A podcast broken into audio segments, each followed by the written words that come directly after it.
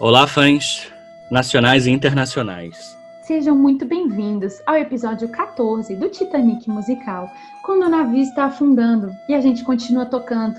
Eu sou Isabelle Menegassi. E eu sou Diogo Galziski.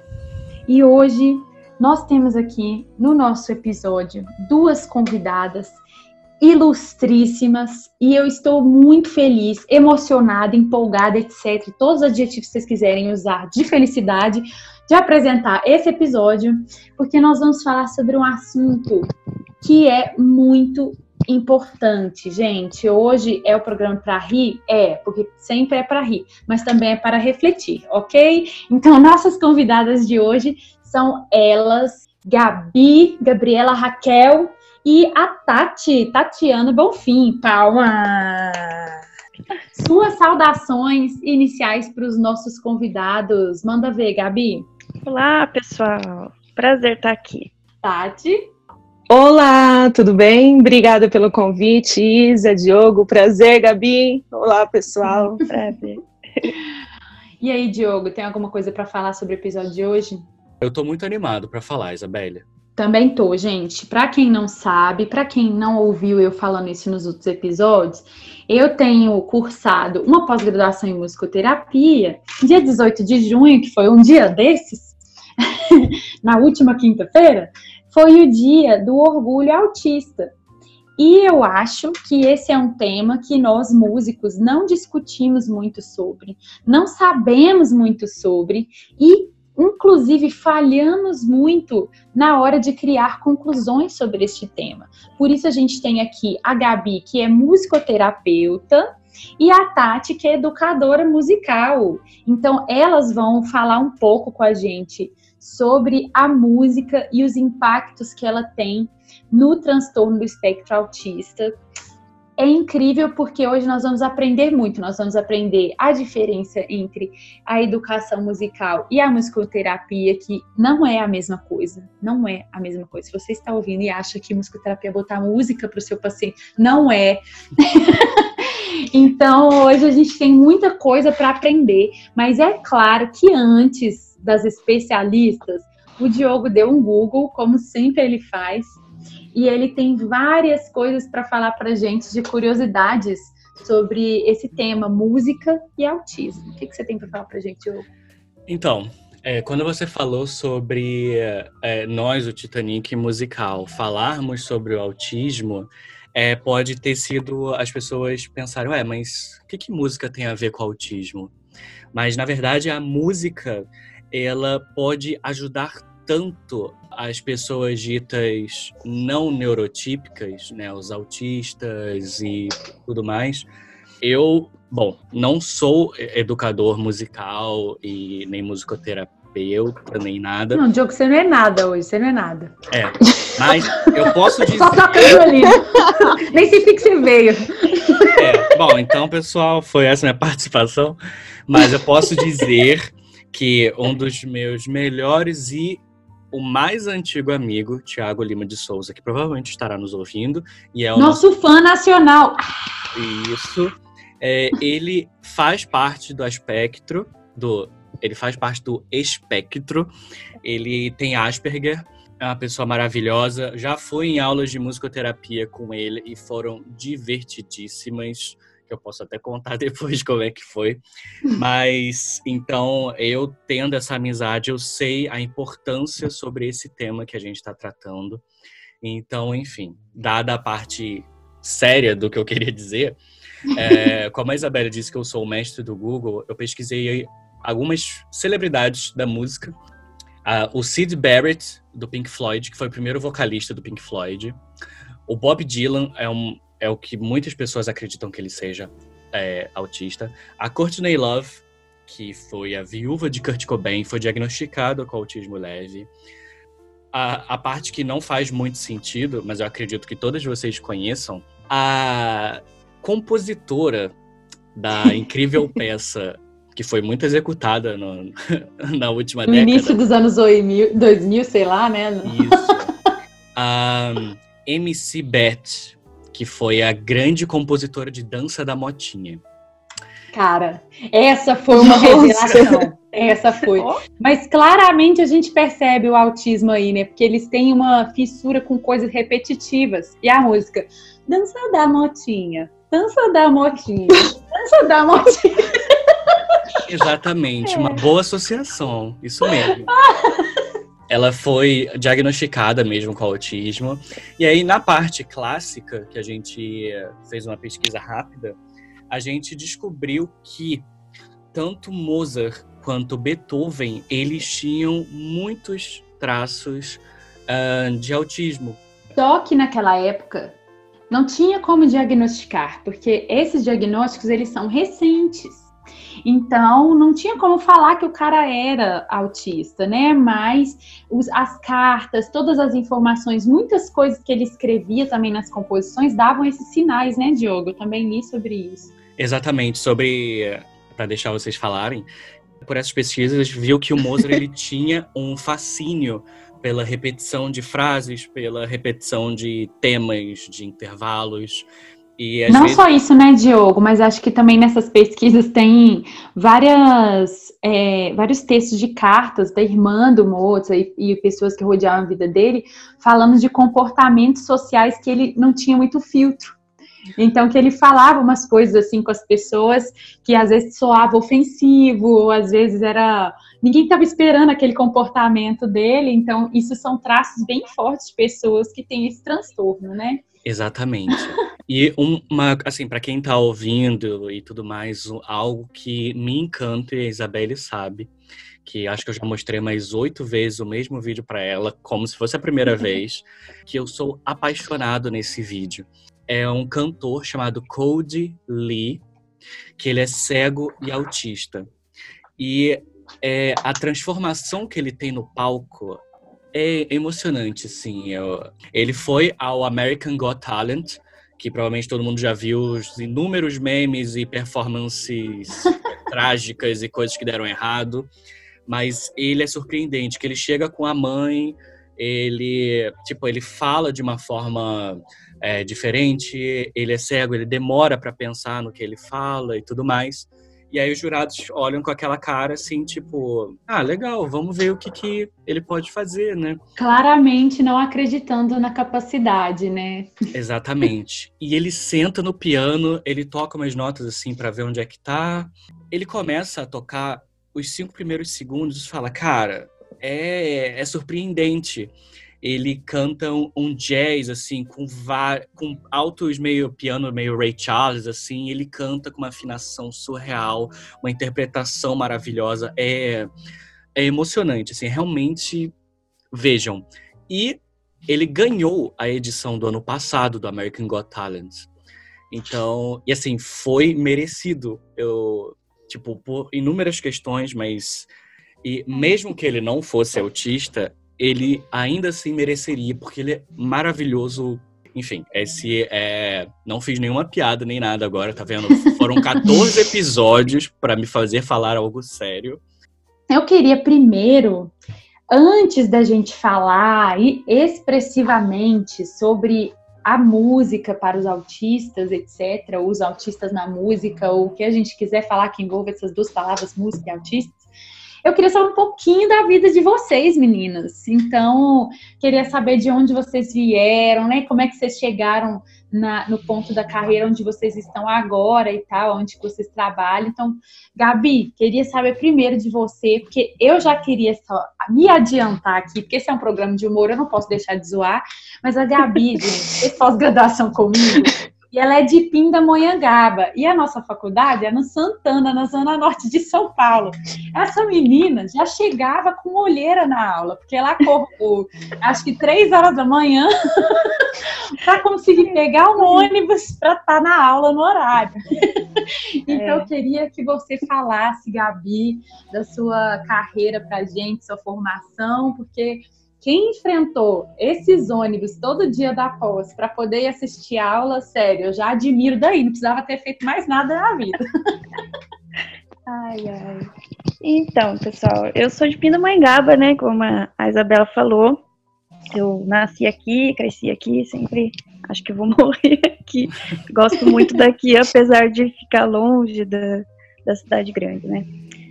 Na verdade, eu comecei desde pequena, né? A minha família é muito musical. Meu avô era músico, meu pai é músico e musicoterapeuta. Sempre vi meus primos tocando em banda. Então, a família sempre foi muito musical, né? Aí ganhei meu violão lá com, uns, não lembro, 7, 8 anos de idade. Meu pai já começou a me ensinar e daí não parei, né? Aí comecei a fazer o canto lírico, um conservatório na cidade vizinha aqui em Taubaté, Aí foi nesse, nesse período que a gente abriu uma escola de música aqui em Pinda, né? Eu e meu pai. E, já, e logo já entrei na, na, na licenciatura. Comecei a fazer a licenciatura, então eu dava aula na, na escola e também em projetos, né? Aqui da cidade, com crianças carentes. A gente já dei tanta aula. Nossa, é até difícil lembrar todos os lugares que eu já trabalhei dando aula aqui, né? E logo depois, gente, eu e meu pai, a gente abriu uma escola aqui em Pinda, né? Uma escola de música. Tinha, ainda tem várias aulas de violão, violino, né? Tem de tudo um pouco ali. E, e nesse período, foi, é, foi em 2009 abri a escola, e em 2012 foi quando tudo começou a fazer mais sentido e me encaminhar para musicoterapia, né? Porque em 2012 começou, meu pai já, já era musicoterapeuta na época, eu lembro que a minha avó teve Alzheimer. Aí eu comecei a ver a musicoterapia com outros olhos, que eu via meu pai tocando para ela e eu via que fazia sentido aquilo, né?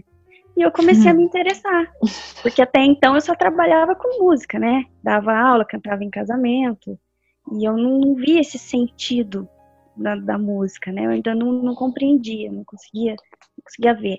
Fui ver na prática mesmo, quando a minha avó teve Alzheimer antes de falecer. Nessa eu estava na faculdade de licenciatura, né? Eu falei, poxa vida, tô na licenciatura, mas agora eu quero ir para musicoterapia. Eu tinha que dar um jeito. E aqui em Pina não tem, realmente não tem faculdade. Ai, gente, comentário paralelo. O nome da cidade é tão grande que tem que ter apelido. É, pois é, pois é. Eu não aguentei! Então, é que é Pina, né? Porque se for Pina, Mangá toda vez não vai dar certo. Eu tenho uma é. curiosidade. Por favor. Quem nasce nessa cidade? Como é chamada? Então. Boa. Questão é... 944 do Enem. Vai lá. é Pindense. Pindense? Isso. Tem gente que fala que é Pindamonhangabense. Nossa. Mas eu prefiro cara. falar que é Pindense. É, é melhor, né? até quem eu, já, mora... eu já ia desistir de falar. Até quem então. mora não sabe como é que é, né? Maravilhoso. Então, é porque mas é, é pindense mesmo, mas ainda tem gente que fala que é pindamonhangabense. Então, gente, vocês vão achar de tudo aqui. vai, vai, acabar confundindo. Mas é pindense. Tá bom? Não vamos interromper mais a Gabi, gente. Chega. Vai, Gabi. Tudo bem. Então, a partir do momento que a minha avó teve Alzheimer, que eu fui perceber, né, a diferença da música e da musicoterapia. Então eu comecei a me interessar. E eu estava no, no, meio da faculdade de, de licenciatura. Aí eu já comecei a levar até a minha faculdade de licenciatura mais voltada para a área clínica. Começou ali no meu TCC que eu já comecei a estudar sobre musicoterapia. Dei um jeito de encaixar tudo que eu estava querendo estudar naquele momento para a faculdade que não, não, fazia, nossa, não tinha nem nada a ver ali. Eu coloquei até o meu TCC falando sobre Alzheimer, eu coloquei a música auxiliando o tratamento de Alzheimer. Eu queria colocar a musicoterapia, o meu, era o meu uhum. tema. Aí a minha professora falou: Não, mas você não faz faculdade de musicoterapia, você tem que colocar música. Aí eu a dei um jeitinho lá. É, eu dei um jeitinho lá e consegui mudar, né? Então, desde 2012 eu comecei a estudar a musicoterapia por aí. Meu pai trabalhou no, no lar de idosos, né? Aí ele não tinha um auxiliar, um musicoterapeuta. E eu fui para ajudar. Aí foi onde eu comecei a gostar de vez, né? Aí pesquisando, pesquisando uma faculdade que dava para fazer ou uma pós-graduação, que porque aqui não tem como. Tudo que a gente tem que fazer, a gente tem que ir para São Paulo. Porque aqui realmente não tem. Há uns anos atrás nem cinema tinha. É de uns anos pra cá, mas não tinha, nem, nem Aí sim, tinha. É, então. Na minha cidade não tem ainda, gente. É. Não, ai meu Deus, então, olha, eu achei que eu tava tão pra trás. Acho que eu não tô tanto. né? E foi a partir daí, né, que eu, que eu comecei a pesquisar. Eu tinha que fazer os finais de semana, porque eu também trabalhava durante a semana, né? Aí foi. Consegui achar. Aí fui fazendo, fiquei lá no lar de idosos ainda. No ano passado que eu entrei na NAPAI aqui, né? Como eu disse para vocês, aqui em Pinda não tem muita coisa. Então até a musicoterapia é muito nova né? Uhum. Aqui de musicoterapeuta mesmo só tem eu, o meu pai e o meu amigo que também se formou comigo em São Paulo quando a gente foi fazer a pós-graduação. Então, e ele trabalha comigo também no lar de idosos. Na PAI eu tô sozinha, por enquanto, né? Então é, é muito novo aqui ainda a musicoterapia, né? Mas e foi, foi isso que foi me levando e agora eu tô. Agora eu só trabalho com musicoterapia, também não dou mais aula e só trabalho no lar e na PAI e faço atendimento também particular. Inspirador, gente. Tá aí uma pessoa dos nossos convidados, a gente sempre vê assim mudanças de rumo na vida, e foi o que aconteceu com a Gabi, né? Começou achando que ia ser cantora, que ia dar aula, blá blá blá, saiu totalmente, foi para musicoterapia, agora nem quer mais dar aula. Muito bom. Não, eu tô fazendo. Ótimo.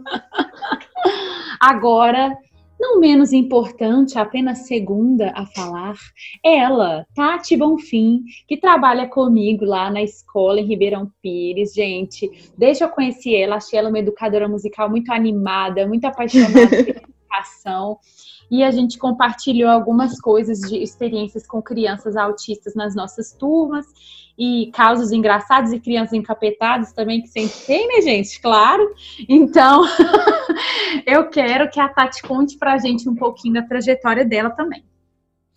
Ok, então vamos lá, então. Eu fiquei muito feliz de encontrar alguém que é mais zoado com a cidade do que eu, porque, gente, é sério, ia pra faculdade, para o técnico, todo mundo me zoava, porque eu morava longe, isso, aquilo, mas achei alguém pior. É. Tô feliz por isso. Acho que é por isso que a gente estou nós duas nesse programa. Cara, eu é. nem pensei nisso. Olha só, uma para rir da merda alheia. Tá maravilhoso aqui. Tu pegou bem dos extremos, né, Isa? Isso. Ó, pra vocês não ficarem tristes, o nome do, do bairro que eu moro é Jacarepaguá. Então, não é um pindamonhangaba da vida, mas já também. Não. Gente, eu, eu moro no final, na divisa de Belo Horizonte e Ibirité, gente. Todo mundo me zoava na escola também, que eu tinha um longo caminho para ir embora para casa. Então, a gente tá, todo mundo aqui é zoado. Comecei com nove anos de idade, oito, nove anos. Venho de um berço evangélico, né? Então, as igrejas em si tem muito a, a coisa de estimular que a, os adolescentes e as crianças aprendam a música para que toque ali na igreja e futuramente, quem sabe, virar músicos. Aprendi que semibreve vale 4, mínima 2, semínima 1. Quando chegou o compasso composto, falei, ferrou. Porque como eu ia entender que não ia mais valer, então um 2 por 2, enfim. E eu tinha pavor que os violinistas me perdoem, Diogo, desculpa, mas eu nunca gostei de violino. Meu pai não queria que eu fosse pro violino, então ele começou a me empurrar, sim, a empurrar a flauta transversal. Aí na hora de escolher o que, que você vai querer, ah, flauta transversal. Então vamos e lá. aí de você se disser outro instrumento. Não, exatamente. Tanto que assim, eu, eu gosto de contar essa história, porque essa parte do começo, porque é muito engraçado. Eu queria aprender, sim, mas eu estudava por livre e espontânea pressão por cobrança do meu pai. E, tipo assim, era uma coisa que ele falava assim: você estudou hoje? Você vai estudar agora. Senão, eu vou, passar, vou dar a flauta para a primeira pessoa que passar na rua. A tonta Nossa. acreditava, né? Chorar. Mas eu ia estudar. Ele hoje em dia conta que, poxa, que doía o coração dele. Mas ele queria que eu estudasse. Porque ele sempre, meus pais sempre são incentivadores em tudo. Só que se é para fazer, vamos fazer. Então ele começou, né? E aí foi quando eu comecei a pegar o gosto. Passei pela escola de música de Ribeirão, né, além da igreja, depois fui para essa escola, passei pela Fundação das Artes de São Caetano, e foi quando eu decidi que realmente eu queria música, mas na verdade eu queria ser a flautista da USESP, né, adolescente. Ah. Tipo, Foi mal aí, nossa, Cláudia. E na época, assim, era muito engraçado porque eu escutava a música erudita, porque eu comecei a ter esse contato maior dentro da fundação e escutava muito pouco popular. E foi quando eu comecei a gostar e eu tive um incentivo do meu tio, o violão de sete cordas, só que ele tocava choro e música popular. E aí, na reunião de família, ah, Tatiana tá aprendendo instrumento tal, vamos marcar um dia. Levava a flauta lá com o meu Mozart, com o meu bar, né, o minueto. Tá, o que, que eu vou tocar com meu tio? Não, não tinha. Você não levava a flauta com seu bar, Tati. Você levava a flauta com seu bumbum tantã. É, o bumbum tantã chegou depois, né? O bumbum tantã demorou um pouquinho, assim. Aí um outro tio meu tinha um livro de choro, enfim, me deu os livros e eu comecei a estudar para querer tocar com meu tio. falei, não quero passar vergonha, quero tocar com meu tio. O Zesp, tchau, né? Deixei pra Cláudia mesmo. Eu eu vou deixar é. pra Cláudia. Ai, Cláudia, eu vou deixar você assumir essa vaga, que eu não tô interessada, não. Que ela não me escute, pelo amor de Deus. Meu pai sempre falava, porque a música vai ser uma segunda profissão para você. Se nada der certo na vida, você vai virar músico. Aí eu falava assim, eu não uhum. quero. Aí falava, ai, porque você vai virar professora? Eu falei, eu não quero, odeio ser professora. Nunca, nem nas brincadeiras de criança eu gostava de ser professora. Achava aquilo, né? Na hora de escolher, falei, vou fazer a flauta, né? Um bacharel. Aí não deu certo, fiquei muito chateada e meu pai começou a cobrar, porque você precisa ter uma profissão, uma profissão, uma profissão. Faz o seguinte, você faz administração, porque aí depois você descobre o que quer fazer mais pra frente. Sim, ele falou isso. Mas esse é o e intuito falei, do curso de administração, Tati. Você entra para descobrir o que ela quer fazer. Desculpa quem fez a administração. É hoje que o processo vem. Tá todo o processo a FMU tinha baixado a mensalidade. Aí eu falei, opa, é agora. Só que era o curso de quê? De licenciatura. Eu falei, putz, eu vou fazer o seguinte, só faço para ter o diploma e vou viver. Mas começou os estágios. E aí, nos estágios, realmente eu vi que era aquele meu lugar mesmo. Então, eu, eu fiquei muito feliz que nada deu certo de eu ter ido para o bacharel. Talvez poderia ter sido feliz, ter tocado na USESP, né? Sei lá, mas. e é isso, gente. Falei pra caramba. Tá Foi mal aí. Não tem problema. Que é, que é microfone aberto sempre. Gente, olha que engraçado, né? Duas pessoas que foram para caminhos que elas não queriam e depois descobriram que queriam. Galera, depois de ouvir essas histórias maravilhosas das nossas convidadas, a gente vai conversar um pouquinho sobre os aspectos que a gente queria apresentar aqui no programa de hoje, né, Diogo? A gente quer que vocês entendam o aspecto clínico e o aspecto educacional. Então, para falar dessa parte clínica, né, da musicoterapia, da música para o autismo, para o autista, etc, etc, a Gabi agora está aberta aqui a sua fala Ninguém vai te interromper, você pode dar todos os pontos de vista possíveis, porque os nossos ouvintes estão ansiosos para aprender com você.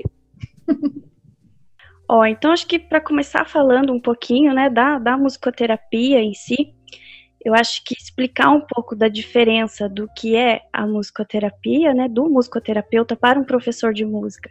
Eu acho que isso é fundamental, né? A gente costuma dizer que para ter musicoterapia, para ser uma sessão de musicoterapia, é necessário três coisas.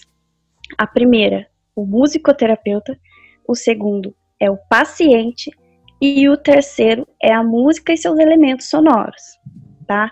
Então, se alguém falar, ah, vou fazer uma sessão de musicoterapia com meu professor. Não, não é musicoterapia. Ah, vou fazer uma sessão de musicoterapia com o meu aluno. Não, não é musicoterapia. Então a gente precisa de um musicoterapeuta, a gente precisa da música e seus elementos sonoros e a gente precisa do paciente para haver uma sessão em musicoterapia, tá? Eu acho que esse é o principal fator, né? E explicando também um pouquinho disso, a musicoterapia ela é um tratamento clínico, né? A gente usa da música e seus elementos sonoros para trabalhar o que é necessário naquele paciente. Então é todo um tratamento, né? a gente busca lá toda a identidade sonora do paciente, a gente vai pegar os traumas, né? Seja da, da infância, né? Até a, a idade que ele está, a gente vai trabalhar trauma, a gente vai trabalhar a questão da reabilitação clínica, seja numa parte física, né? Motora ou mental. Então, acho que essa é a principal diferença, né?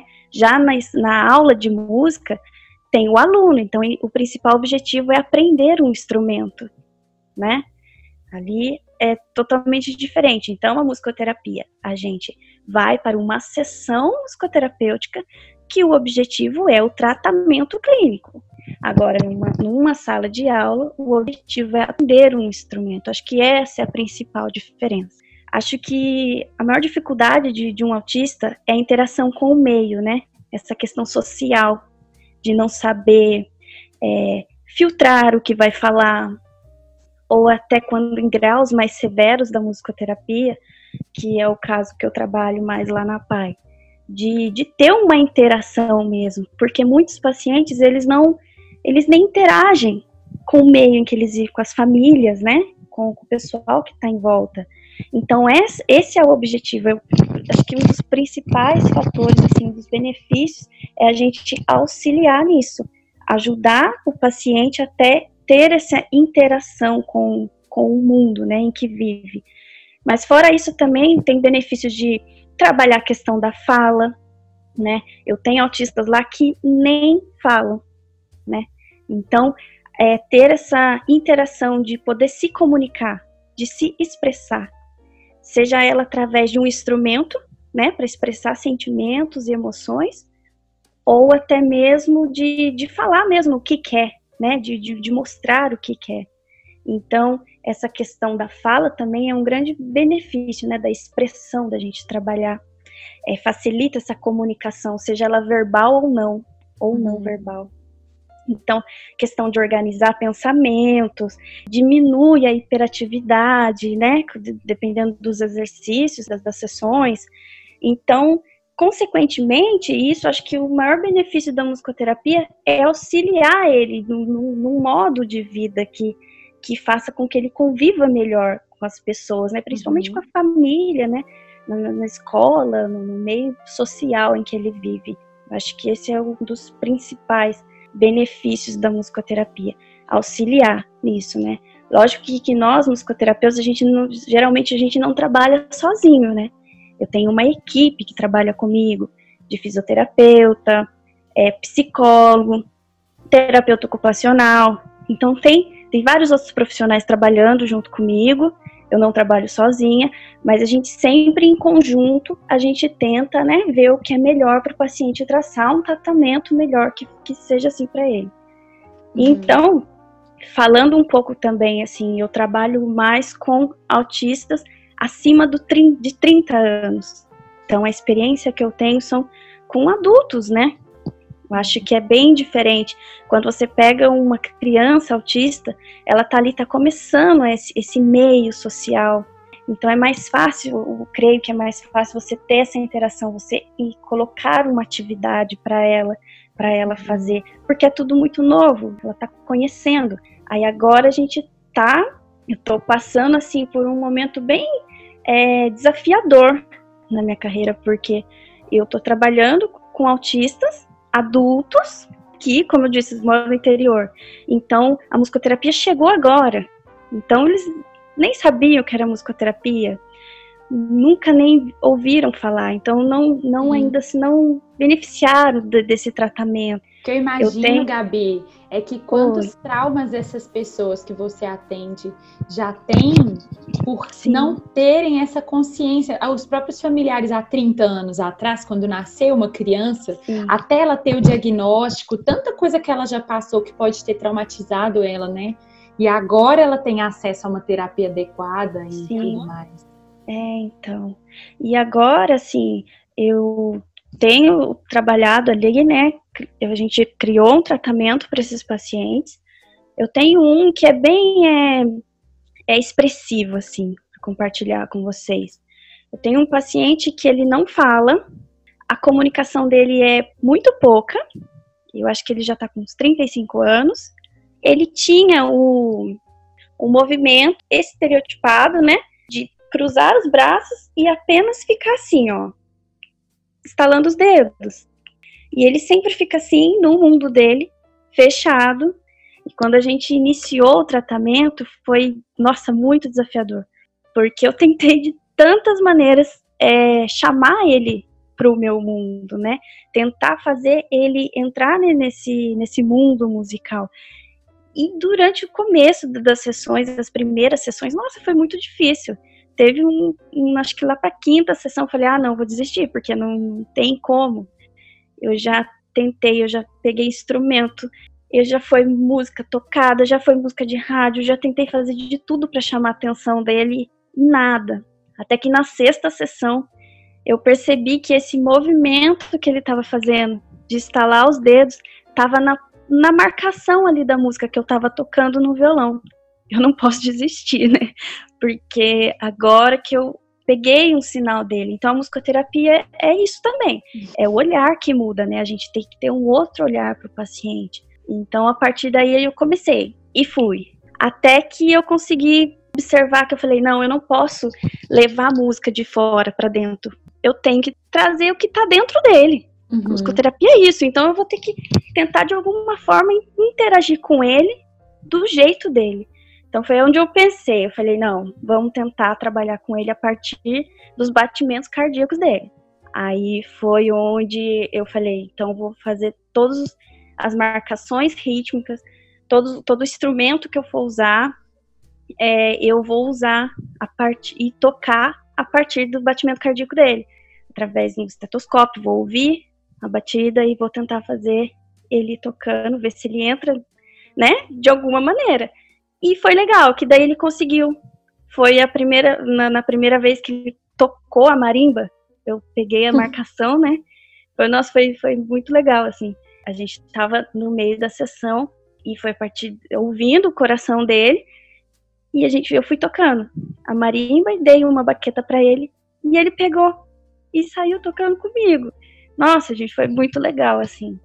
A mãe também ficou muito feliz, porque, assim, é bem diferente, né? A gente tem, a gente como musicoterapeuta, a gente tem que não, não adaptar ao paciente, mas a gente tem que buscar formas diferentes de como chegar nesse paciente, como entrar nesse mundo dele. E nesse Sim. paciente foi desse jeito. Foi um pouquinho diferente, foi um pouquinho é, difícil no começo, principalmente por ser um autismo bem severo. E ele gostou. E, ele, e a partir de, desse, desse momento, né, que ele tocou a, a marimba comigo naquele, naquele dia, ele ficou mais receptivo, ele já começou a me olhar, às vezes, dá um olhar, já desvia, né, que é muito típico disso do autista, né, ele não vai ficar te olhando, mas eu já observei que ele começou a, a, me, a me ver, então, às vezes eu ia buscar ele na, na sala, lá na PAI, e ele já vinha dando risada, mesmo que a cabeça baixa, já vinha para a sessão, ele já sabia que ia para a sessão.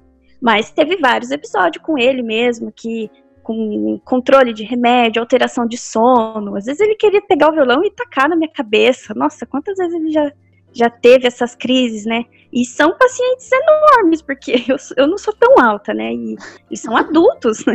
Às vezes eu tenho que tomar cuidado, porque um violão pode voar em mim, dependendo do, do, grau, né? Mas e... acredite, Gabi, é, eu acho que toda pessoa que tem um instrumento musical na mão saiba que a gente também já teve vontade de varar nosso instrumento no telhado, em tudo que é lugar. Então, eu é. entendo muito esse teu paciente. É. Não, mas é. Eu achei muito interessante você falar sobre os batimentos e tudo mais, hum. porque é uma coisa que o músico não está preparado tipo o músico de performance, né? A gente tem que se desprender de um, um, egoísmo musical, uma forma de estar certo, de tocar bem, né? Do que a gente acha que é música e abrir a nossa mente para descobrir que a música pode ser qualquer tipo de expressão, né? Quem somos Sim. nós para falar que a batida do seu paciente na marimba não era música, né? Era a música dele, era o que Sim. ele tinha para oferecer. É, então.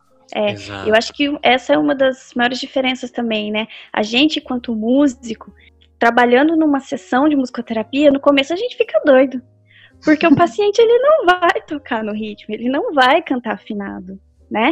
Então não tô ali para ensinar ele fazer isso, é totalmente diferente, né? Uhum. Então, gente, é um desafio grande, assim, trabalhar com a musicoterapia, né? E em questão desse paciente mesmo, a gente foi aos poucos, né, tentando ter essa evolução. Aí, infelizmente, chegou essa pandemia e agora, menina, chegou, tipo, outro episódio do nosso tratamento, porque ele tá fazendo tratamento online, imagina. Nossa. Então, praticamente a gente teve que começar do zero e eu tô trabalhando agora com a mãe dele também, né, e meio que ensinar a mãe a aprender. Lógico que ela não vai conseguir fazer isso que eu estava fazendo, mas para ela ter uma interação musical e nossa, e por aí vai. Aí daria outro tema, é. como tá os atendimentos online, né? Pelo menos agora tá o violão difícil. não vai voar em você, né, Gabi? Ah, não, agora não tem esse perigo, né? Exato. Com certeza. Espero que todo mundo tenha anotado no caderninho de notas aí as diferenças entre aula de música e musicoterapia e que vocês tenham aprendido bastante, igual a gente, né, Diogo? A gente aprendeu muito.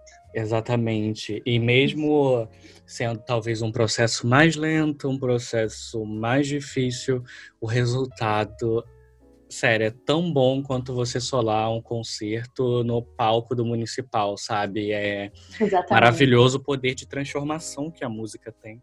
Nossa, hoje eu tô falando tão sério, né? Tá, tá engraçado. Nossa, ah, você tá arrasando hoje, eu tô é. orgulhosa. Bom, mas tudo bem.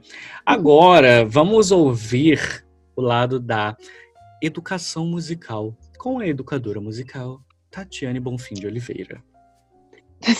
Então, Tati, conte para a gente os desafios de, de, uma educadora musical em sala de aula quando lida com crianças autistas, com crianças encapetadas, com é muito importante da Tati falar um pouquinho de, do efeito, eu acho, que a música causa é, às crianças, aos alunos autistas, né? Porque eu também trabalhei, fiz o estágio na escola em que a Tati dá aula, e na, várias vezes eu tinha que perguntar para ela ou para outros professores o que eu fazia, porque um aluno meu autista estava reagindo mal a uma música, estava ficando muito agitado. E depois na musicoterapia eu comecei a aprender também essas coisas. Então acho que são coisas que é a prática que ensina e que o educador musical precisa buscar esse conhecimento, né?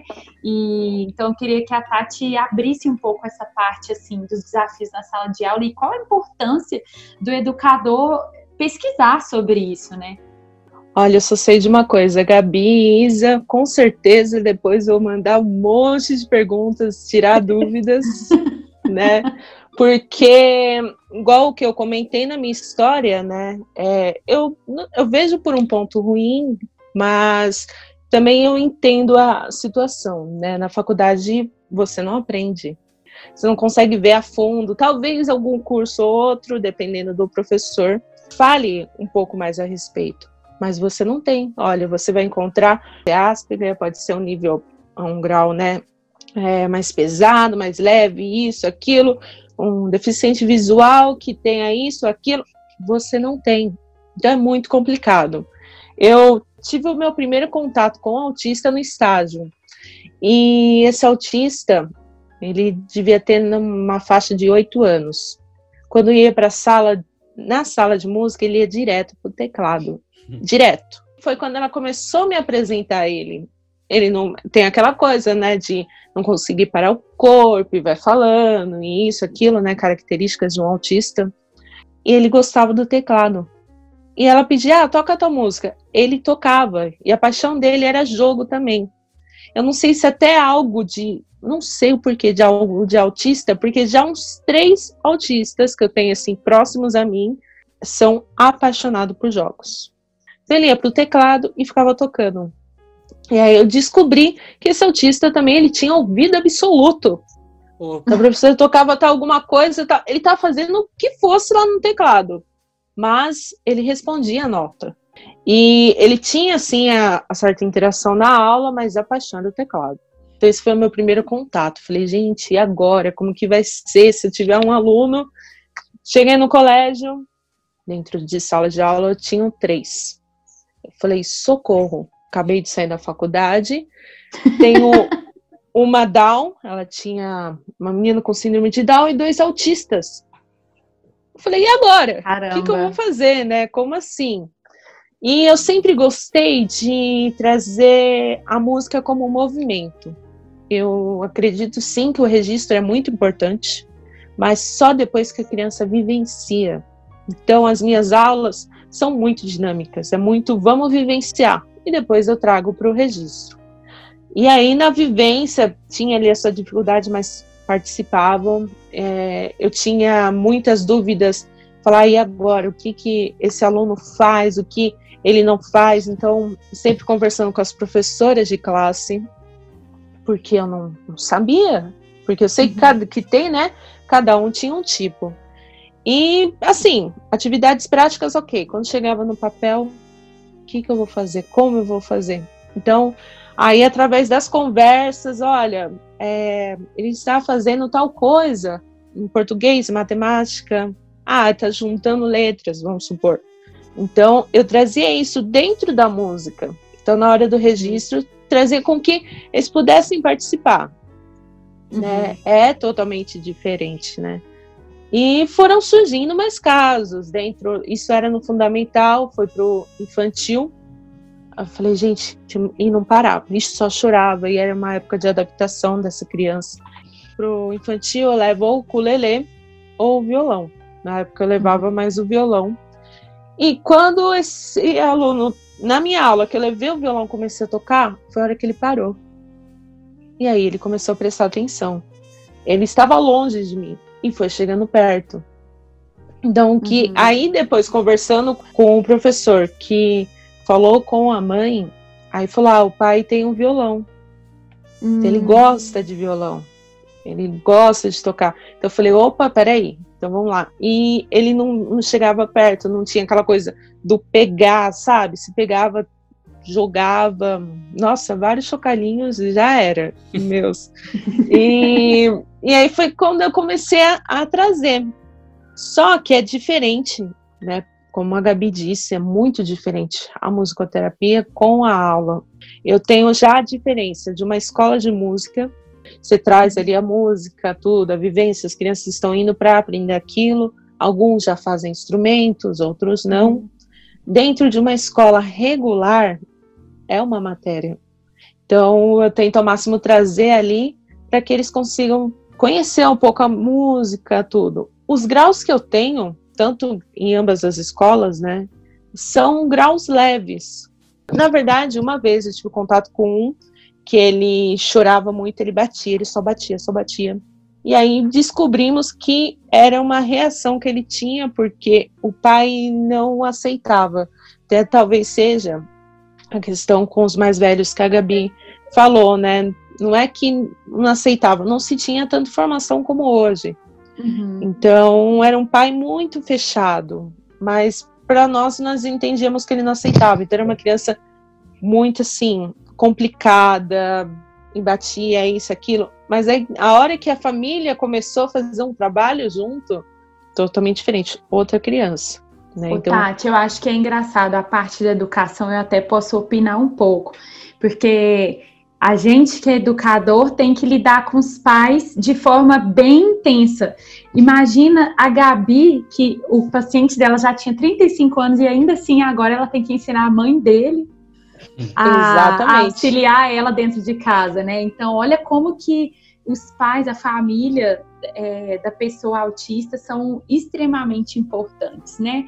Eu tenho, na escola eu tive um, um aluno de bem criança mesmo, ele tem quatro anos, autista nível moderado, e foi tão engraçado porque eu, a mãe dele já chegou para mim assim, no primeiro dia que ele foi na aula, ela levou o laudo, assim, toda, meu Deus, vai ser horrível para essa professora coitada e tal. Aí ela, olha, meu filho é autista, olha aqui o laudo e tal. Não, mãe, tudo bem, tranquilo. E aí eu vi. Elas ele... têm medo, né? Sim, medo de assim, ser rejeitado.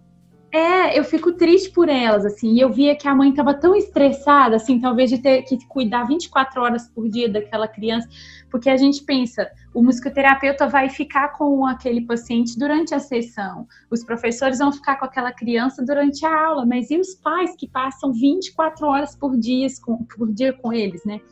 E eu te, teve situações com essa, esse aluno que me deixavam felizes e tristes também. Eu vi que tinha dia que ele estava mais agitadinho, assim, e quanto mais barulho a gente fazia, ele tentava cobrir. Então, por exemplo, se a turma estava brincando do chocalho, aí ele balançava o chocalho muito e gritava mais alto. Porque não sei se incomodava ele, aquilo incomodava muito ele, ele tinha que cobrir o som.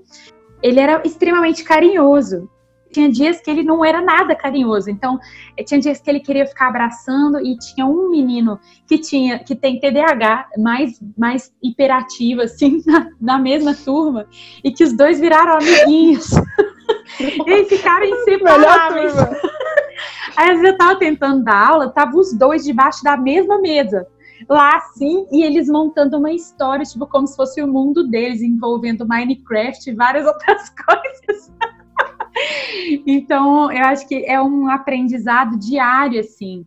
Já teve outros dias, por exemplo, que esse aluno chegou totalmente amuado, assim, na, na aula, falando mais lento, e eu percebi que ele não estava legal. Aí no final eu fui perguntar para a mãe, aí a mãe chorando, falando assim: "Ah, eu dei muito remédio para ele". E assim, e ela estava triste de ter dado aquele remédio. E eu fiquei triste porque eu vi que ele estava falando mole, menino de quatro anos. E, e, aí, na hora, eu lembro que eu fiquei revoltada com a mãe, pensando assim, não, por que, que ela foi dar muito remédio? Ele é só uma criança e tal. E aí eu chorei, fui para minha sala, assim, não podia deixar a mãe ver que eu tava muito triste. E depois eu pensei, cara, a mãe desse menino, ela não devia mais saber o que fazer, porque ela também não tem uma orientação adequada para lidar com o filho dela, sabe?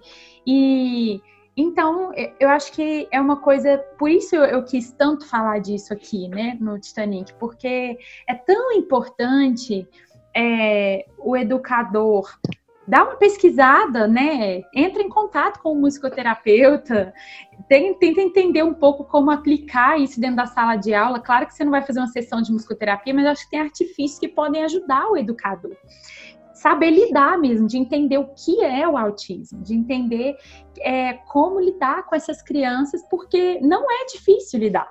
Não é difícil. Não. Dentro da sala de aula, não é. Você só tem que ter um conhecimento para poder lidar. Da mesma oh. forma, dentro do coro infantil, tinham crianças autistas que é, tinha dia que ela não estava muito bem, que era a Lorena, acho que todo mundo da escola em Ribeirão conhece ela, ela é um amor. Oh, fofa. Tinha dias todas as crianças já sabiam assim, ó, a Lorena é autista. Então tem dia que ela já não tá, já, já chegava meio brava e ficava no canto e falava que não ia cantar. Aí só queria ficar regendo o coro comigo, então ela não queria cantar, ela só queria ficar regendo. E aí é, as crianças fazendo muita bagunça, ela começava a ficar muito atormentada com aquilo. E é, algumas crianças começaram a se mobilizar e falar assim: ó, oh, não pode fazer barulho, a Lorena não gosta. E aí elas mesmas começaram a se organizar respeitando a colega autista. Então, isso eu acho que foi uma das, experiências mais incríveis que eu tive com as crianças, das próprias crianças se unirem para gerar um bem-estar para aluna autista, sabe? Então, isso foi muito legal. Acho que a Tati também já conhece todos esses alunos aí. O que eu acho muito legal é assim de trabalhar que tenha uma criança que tenha algo ali dentro da sala, eu antes pensava assim: poxa, será que as crianças vão aceitar? Será que as crianças vão respeitar? Eu, eu tinha muito isso. Depois eu fui percebendo que para elas, elas tratavam ali normal, sabe? Poxa, ajudava e isso, pro fulano precisa ir no banheiro, vou acompanhar, sabe? Ah, ia fazer tal brincadeira, tal atividade, sabia dali da questão e não excluía. E isso uhum. eu acho muito legal, assim, sabe? Sim. E, e, o que me chama muita atenção no autista, pelo amor de Deus, não falando que eles não sejam, nem isso, mas é muito mais além da inteligência, sabe? Uhum. Ai, não sei. É. Ah, fala aí, Gabi. Opinião do então, profissional. É que assim... Vai lá, Gabi, é melhor. Não, mas eles são mesmo. muito mais inteligentes que nós. Assim, falando um pouquinho clinicamente, né? O autismo ele se dá devido à poda neuronal, né? Explicar um pouquinho rapidinho. É, a gente, todo, todo ser humano, quando nasce, a gente tem poda neuronal. Assim, uns dias depois, quando. Lembra? A Isa, acho que lembra dessa aula na faculdade, né? Então, assim, uns dias depois que a gente nasce, a gente tem uma poda neuronal, e depois ali, lá para 7, 8 anos, a gente tem outra poda neuronal, e depois lá, chegando na, na, na, terceira idade, a gente vai ter outra poda neuronal. Então, são três. Os autistas, eles não têm. Então, o que acontece? Eles são muito mais sensíveis que a gente, né? Eles são muito mais inteligentes que a gente. Gente, por isso que tem grandes músicos, grandes compositores, autistas, porque eles são muito sensíveis, eles são sensíveis à luz, aquela luz comprida, esqueci o nome Sim. da. Né? A fluorescente. Ela, isso. Ela, ela tem umas, umas piscadas assim que a gente não percebe, mas para eles, eles são tão mais para frente, tão, tão mais avançados que a gente, que eles conseguem perceber. A questão Sim. da audição também, né? Que na, a, a Isa falou assim, ah, não sei se, se ficava nervoso porque fazia barulho, queria fazer mais. Até audição, então tudo neles é muito mais aguçado que, que em outra criança. Então é por isso, eles são sim uhum. muito mais inteligentes que a gente, tem mais eu... neurônios que nós, né? então, é gente, eu acho que foram muitas histórias que a gente tem que digerir. é, a gente pode caminhar para o final do nosso programa. Eu acho que o Diogo tem alguma coisa que ele quer falar. A Gabi também, né, Gabi? Finalizar aqui, né? Só para também passar para o pessoal, né? Que acho que muita gente não sabe nem quais são os principais sintomas do autismo, né? E seja em grau leve ou moderado, isso pode alterar, né? Com tamanho de força, vamos dizer assim. Então, que na questão do choro, né? Que vocês falaram, tem, tinha aluno que chorava muito. Então, chorar muito, ser agressivo, né? Essa, essa questão de ser agressivo, não ter contato visual, né? É, falar palavras sem sentido, é, ter atraso na fala, é, dificuldade para aprender, a, também uhum. a hiperatividade é um dos sintomas. Então acho que deixar isso bem claro pro, pro pessoal, né, para poder saber Sim. e ter esse conhecimento, né? Mas eu acho que foi... com certeza utilidade pública. Exatamente.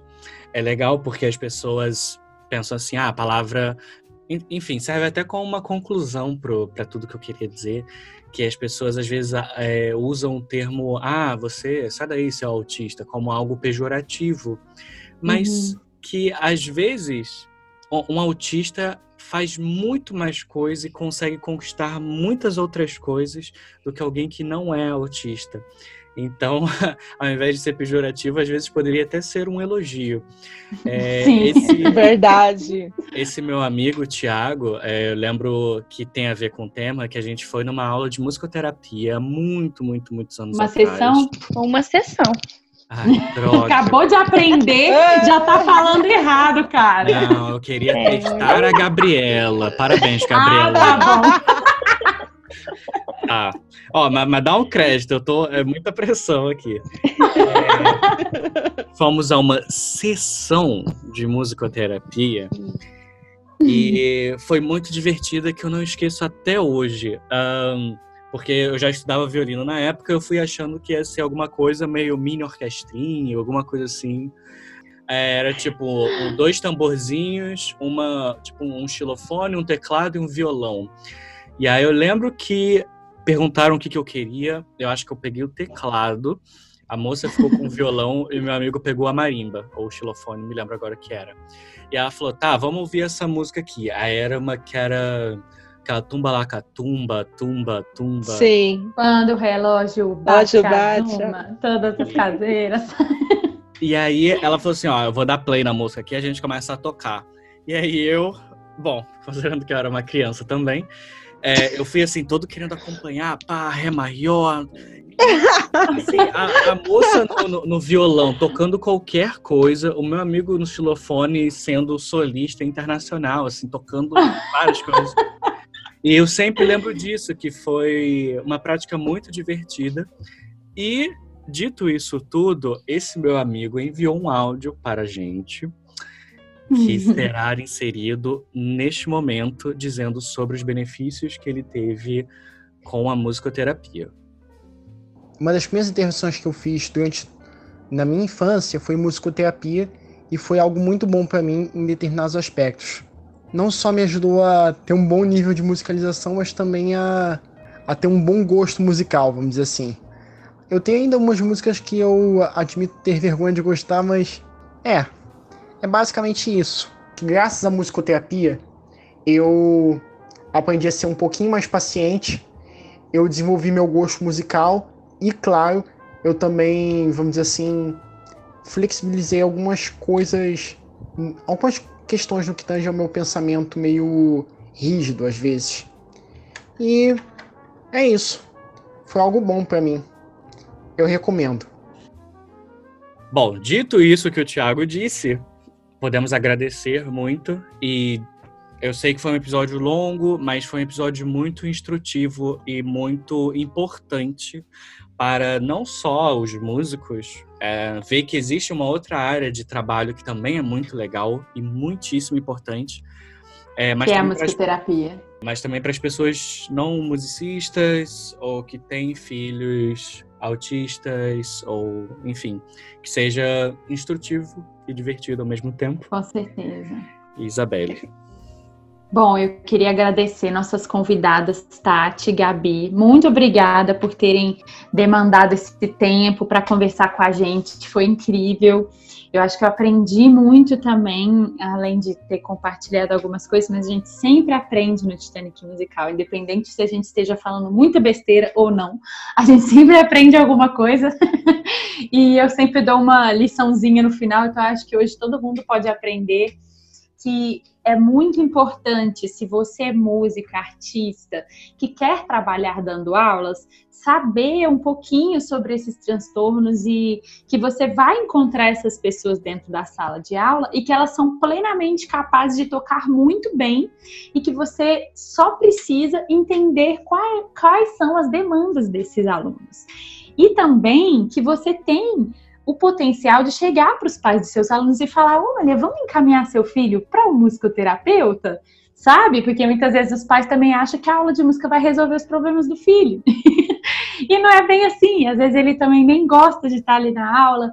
Então, vale a pena, gente, ler sobre, ouça o nosso podcast, pesquise, entenda que cada criança e cada indivíduo tem suas peculiaridades cada indivíduo é especial e a gente tem que saber lidar com todas as pessoas. Então, esse foi o meu tchauzinho. Agora eu quero um tchauzinho da Tati e da Gabi para a gente se despedir dos nossos ouvintes. Gente, foi muito bom conversar com vocês. É sempre muito bom poder compartilhar um pouco do trabalho, né? E também ter um pouco mais de conhecimento nas outras áreas, ver, ver e saber outras experiências, né? Muito bom, obrigada, viu, pelo convite. Muito que legal. Tati. Isa, Diogo, Gabi, foi um prazer. Muito obrigada pelo convite. Fiquei muito feliz mesmo. É, passar um pouquinho e aprender. Nossa, eu aprendi muito e fui anotando também.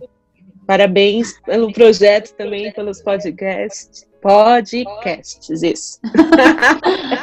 muito obrigada, vocês duas. Didi, vamos nos despedir dos nossos ouvintes, né?